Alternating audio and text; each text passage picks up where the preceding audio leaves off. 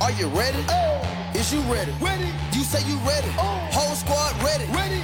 Is you ready? Are you ready? Ready. Is you ready? Hello，大家好，这里是 Real，欢迎大家收听最新一期的群英基地，一个属于亚特兰大老鹰球迷的中文播客节目。那么有一段时间没有更新了，那么这一段时间里面呢，老鹰也是发生了非常多值得我们一起好好讨论的内容。那么首先一个话题就是施内德走马上任，正式成为老鹰的主教练，已经一个星期，在这期间呢是带队打了三场比赛，主场输给奇才，主场战胜开拓者，以及昨天背靠背第二场客场输给热火。那么这一段时间呢，我也是听了很多老鹰的博国外的播客啊，讨论施内德，包括老鹰的播客，他其实也有去邀请之前爵士队的记者一起去讨论施内德在爵士队执教的一些经历，所以呢，可以说啊是听了非常多的这一些观点。那么当然，这些观点里面肯定也有很多的刻板印象。我自己其实也有在虎扑里面去看一下之前爵士球迷对施耐德的一个。讨论了，所以呢，今天讲的这一些呢，可能或多或少会是对他的一个刻板印象。不过我们这些都慢慢的看下去吧，毕竟我们还有十来场比赛可以观察嘛，而且前三场比赛可能也看不出太多的东西。但是我觉得在这个时间点呢，还是应该讨论讨论施内德。首先呢，我们快速的看一看他在执教犹他爵士之前的一个经历。那么首先呢，作为球员，他是在杜克大学。打出来的，那么参加了选秀大会，并没有选上。在那之后呢，他这个时间点呢，就基本上关注在作为 NBA 的一个教练。可以说，这一个转变是非常的迅速的。他并没有说我落选了，然后我就想办法再去延长自己作为球员的一个生涯。他并没有，反而是感觉是挺铁了心，说我就要当教练的。所以呢，他最早是在不同的 NBA 球队啊当了。助教最早是在快船队九二九三赛季当了一个赛季的助教，那么之后呢有大学的教练的位置空缺，然后他也是去当了主教练。那么后来有马刺队的这一个发展联盟球队需要主教练，然后他也是去当了这一个主教练的职位。在那之后呢，他又回到了 NBA，然后是在四个不同的球队。都是当了一年的主教练，分别是费城，然后湖人，然后就是我们的老鹰，都是一年的时间。那么在一三一四年，他跟着布登霍尔泽的老鹰之后呢，一四一五赛季就开始正式执教犹他爵士球队。那么一共是执教了非常长的时间了，从二零一四到一五赛季，一直到二零二一到二二赛季，是应该是八年的。一个时间，如果我们就这么看斯内德的一个履历呢，你会发现他其实是一个目的挺明确的一个人。就像我最早所说的，他球员生涯结束之后，感觉就是挺确定自己要当教练的。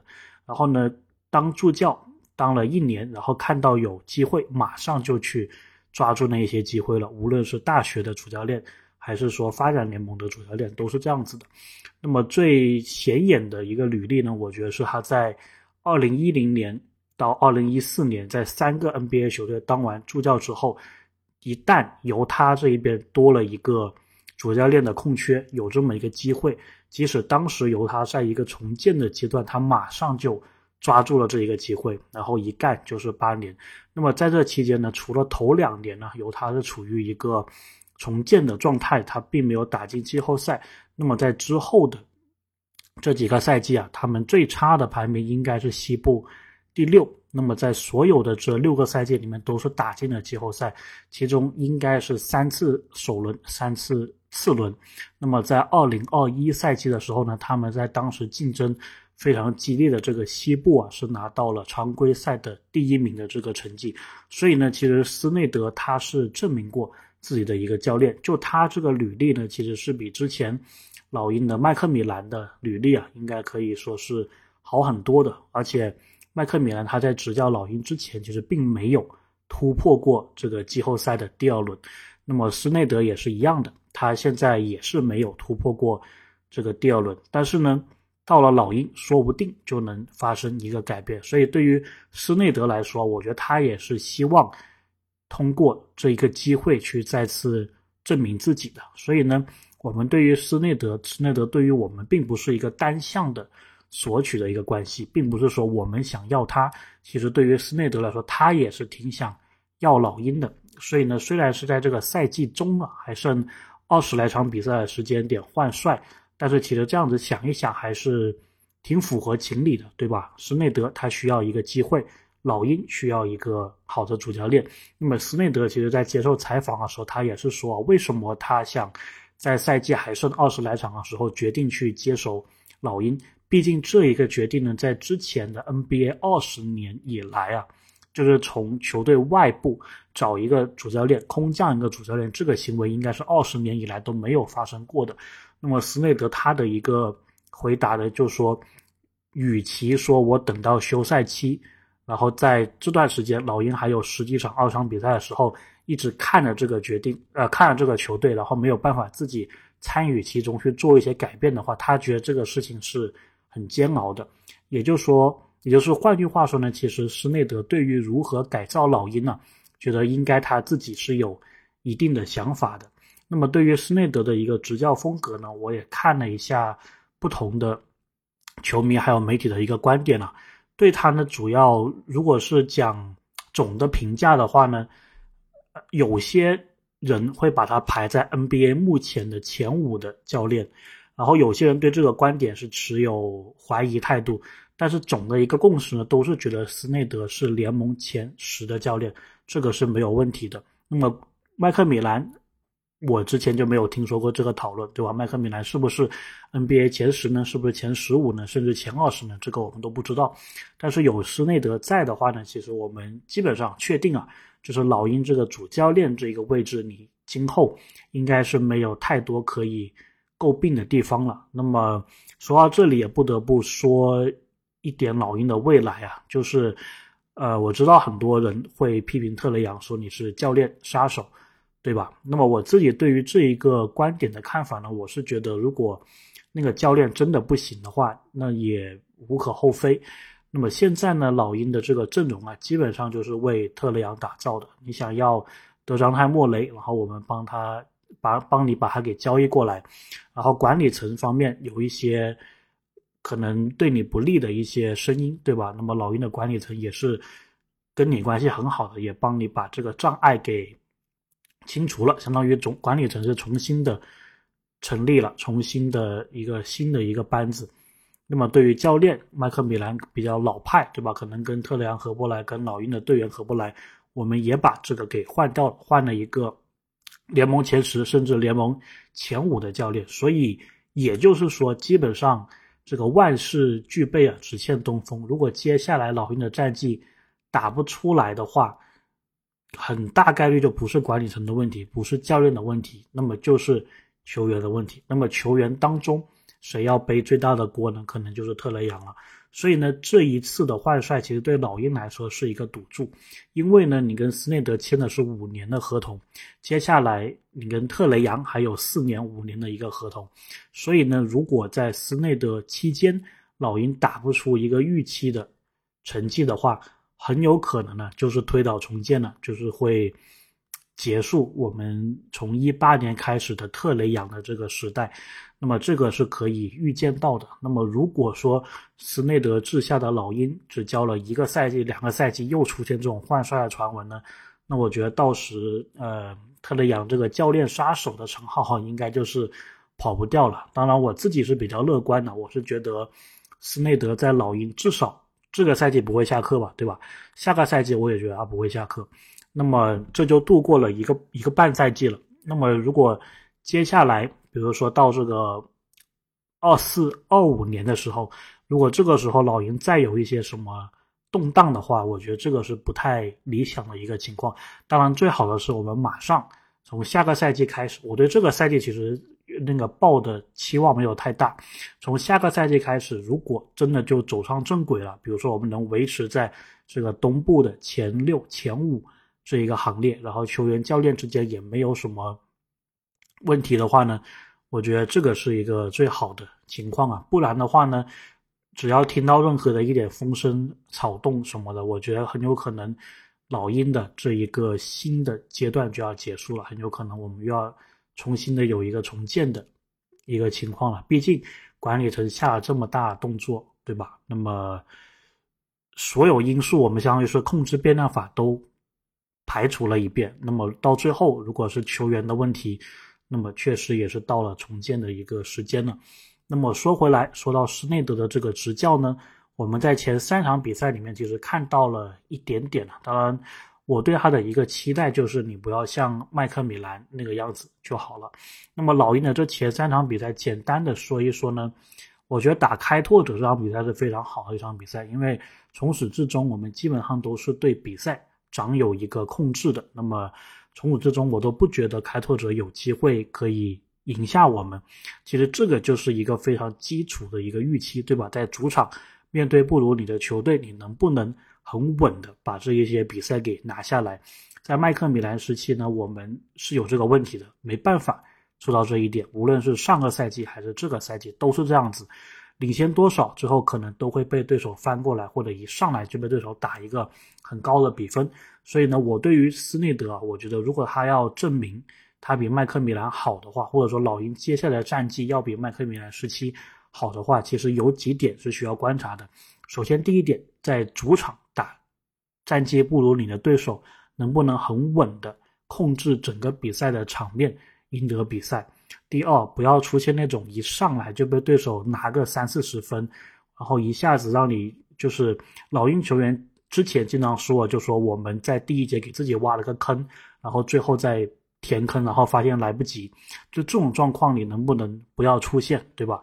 那么在客场的时候，你打比较厉害的对手，战绩比你好的对手，你能不能给自己的球队一个机会去赢下这场比赛？并不是说你打这个客场打热火，对吧？昨天那场比赛，热火战绩比你好，关键的卡位战，这种情况下输了当然是正常的，毕竟你是在客场，而且对手的成绩比你好，但是你能不能？把这个比赛打到最后的关键的几分钟，打到这个 crunch time，对吧？关键时刻，如果这种情况多了之后呢，那么你赢下比赛的可能性也就多了很多。那么战绩不如你的对手，你到他的客场去打比赛的时候，比如说你打奇才，对吧？那么一个赛季会两次去华盛顿的这个客场，你能不能都拿到一比一的这一个比分？就是你能不能至少赢一场？这些是我比较关心的一个对施内德的一个期待吧。那么综合了一下大家对施内德的一个评价呢，首先是觉得他确实执教水平是不错的，那么他跟球员的这个关系啊处的也是不错的。那么大家对他的一个认识呢，就是他是属于一个细节控或者数据控，就是他会在比赛之前，然后对对手做很大量的研究。然后会有针对性的一个训练，比如说老鹰赢了开拓者的比赛之后，斯内德就有说说他们最近这两天都在准备打开拓者的这一场比赛，他要球员知道我们是怎么赢了这一场比赛的。所以呢，斯内德他应该是属于一个自己对球队的打法，对不同的对手该怎么打，他是很有自己的一套观点的，他会把这个准备做得非常的充足。那么大家诟病他的一点呢，就是说他这个临场的这个反应呢，其实并不是非常的好，或者说他的调整并不是非常的好。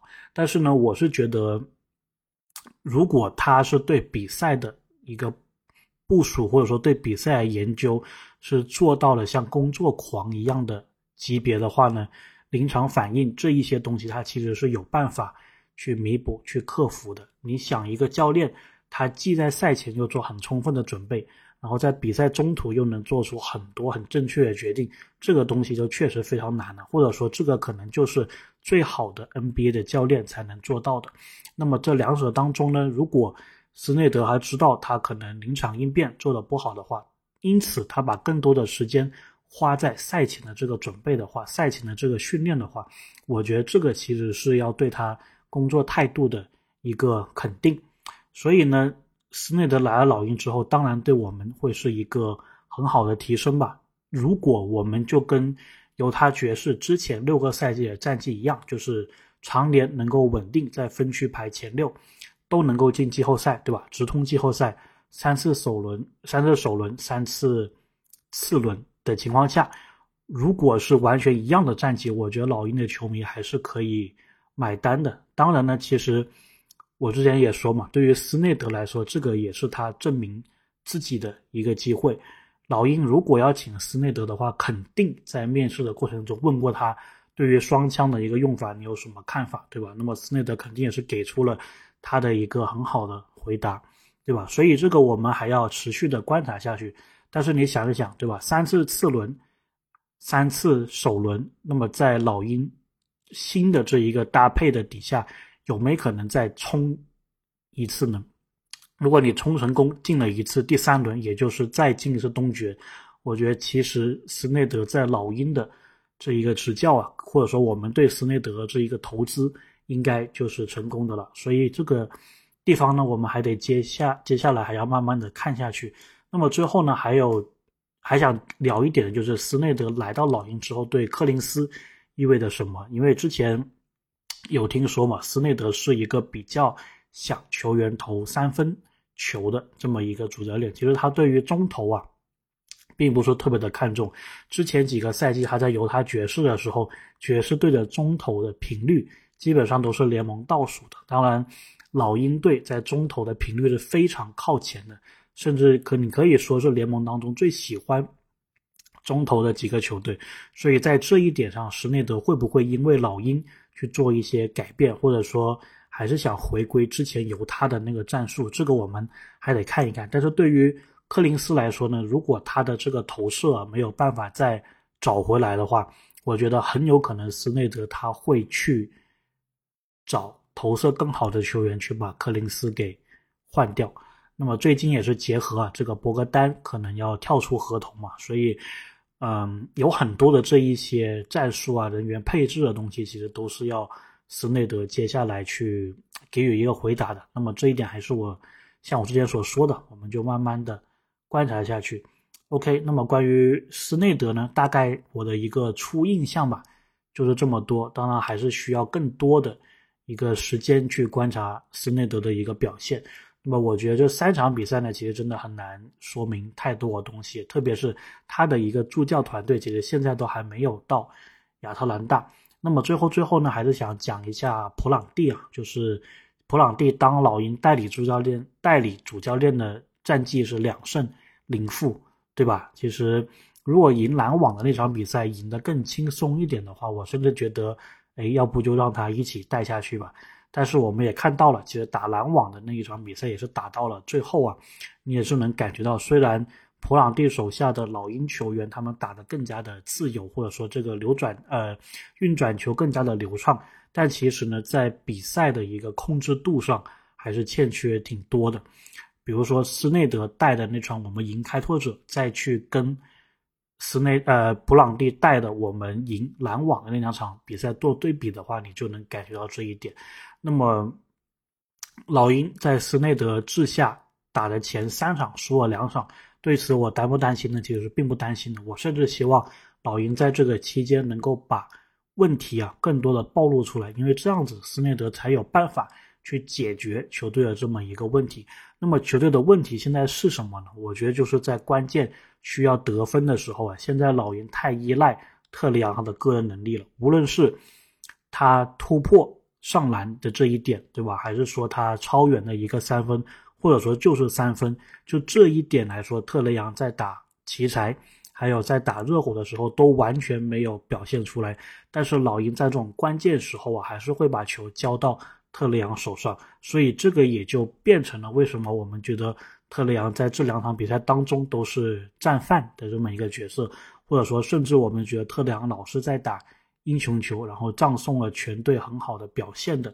这么一个情况，所以呢，斯内德到来之后啊，这一点也是我会持续观察的，就是你在球队急需要得分的情况下，在特雷杨的常规武器都失准的情况下，你有没有办法设计几个战术，能够让老鹰很稳定的在这种关键时候得分？那么之前呢，斯内德啊，明显是给奥孔古设计了一个底角三分的战术。